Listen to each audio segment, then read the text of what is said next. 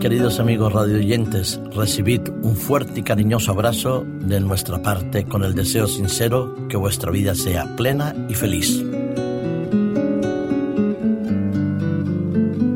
Un corazón nuevo. Es necesario que todos los seres humanos seamos conscientes de la importancia de compartir lo que tenemos Debemos compartir todo aquello, no solo que poseemos, sino lo que somos.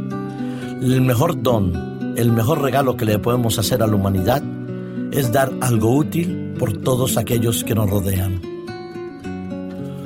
Una de las expresiones de la solidaridad humana la vemos a través de los trasplantes que se realizan en todo el mundo. El número de donantes de órganos cada vez va creciendo. Se calcula que se ha aumentado un 5% de los trasplantes que se realizaron el año pasado. España es el primer país europeo en índice de trasplantes y de donantes. El Registro Mundial de Trasplantes, que gestiona la Organización Nacional de Trasplantes, la ONT, que desde hace siete años colabora con la Organización Mundial de la Salud, estima en 112.631 el número total de trasplantes de órganos efectuados en todo el mundo el año pasado, lo que representaba, como lo decíamos, un 5,1% más que el año anterior. Se han hecho trasplantes de riñón, de hígado, de corazón, de pulmón, de páncreas, de intestinos. Se han hecho trasplantes de manos, de brazos, de piernas. Se han hecho injertos cocleares, se ha hecho muchísimo, muchísimo en favor de las personas que seguían en vida gracias a la solidaridad, al cariño y a la toma de conciencia de aquellas personas que habían cedido sea sus órganos o su cuerpo a la ciencia, a la medicina y al centro de trasplantes. Es muy fácil aquí en España hacerse donante de órganos. Basta con que uno se dirija a cualquier centro hospitalario, rellene los documentos necesarios o haga lo que se llama un testamento vital en el cual se expresa que su última voluntad es ser donante de órganos en el momento del fallecimiento. La publicación del Consejo Europeo también incluye datos de Estados Unidos, Canadá, Australia, grandes países que están estancados en sus cifras de donación, mientras que en Latinoamérica y aquí en Europa la cifra aumenta.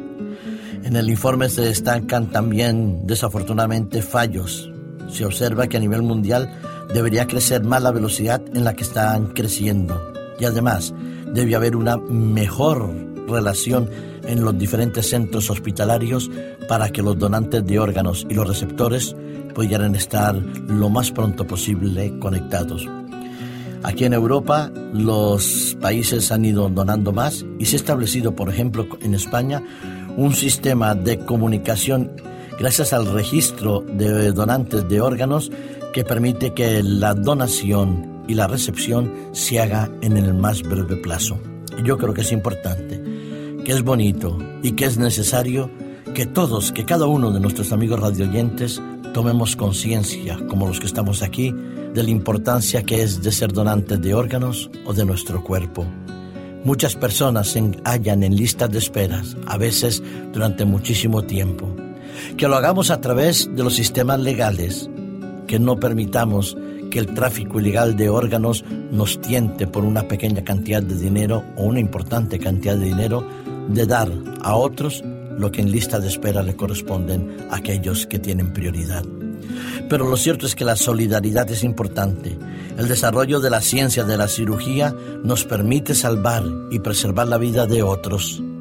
Gracias a todos aquellos que con solidaridad, con amor y con respeto han dado sus órganos para que otros puedan ver, oír, caminar, andar o moverse. Gracias a todos los que son solidarios en el trasplante de órganos y a los que dan y muchas gracias, seguro hay, y mucha gratitud de parte de los que lo reciben. Pero hay órganos que no se refiere simplemente al órgano físico, hay órganos que en la palabra de Dios representan nuestra voluntad, nuestra decisión, nuestro criterio de elección, nuestra adhesión a principios mucho más fundamentales y mucho más eternos. En la palabra de Dios el corazón no simplemente es el órgano que late, es lo que corresponde a nuestra fuerza evolutiva, a nuestro compromiso y nuestro pacto con Dios o con los hombres. Todos nosotros estamos afectados por una enfermedad llamada pecado. Todos nosotros tenemos una fragilidad hacia la tentación. Todos nosotros somos susceptibles de cometer errores y de apartarnos de Dios. Es por eso que promesas como la que encontramos en el libro del profeta Ezequiel en el capítulo 36 y en el versículo 26 y 27 son necesarias para nosotros, para reafirmar nuestra fe, para fortalecer nuestra confianza en Dios y para animarnos a una entrega total. Dice el profeta Ezequiel, hablando de la parte de Dios, os daré un corazón nuevo Pondré un espíritu nuevo dentro de vosotros. Quitaré de vuestra carne el corazón de piedra y os daré un corazón de carne. Y pondré dentro de vosotros mi espíritu y haré que andéis en mis estatutos, que guardéis mis preceptos y que los pongáis en obra. Así es, querido amigo radio oyente.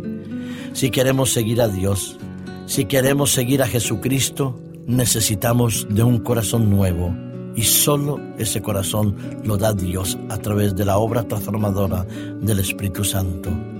Todos necesitamos que nuestro corazón débil, frágil, vendido al pecado, sea transformado por la obra regeneradora de Dios. Dios desea hacerlo en tu vida y en la mía.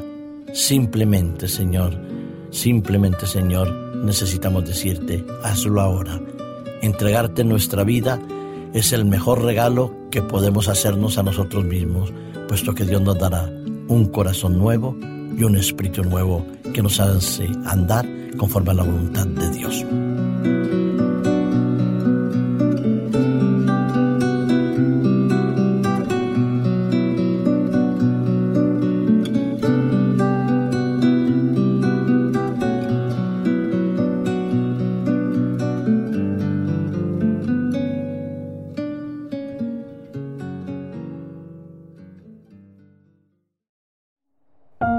Producido por hopmedia.es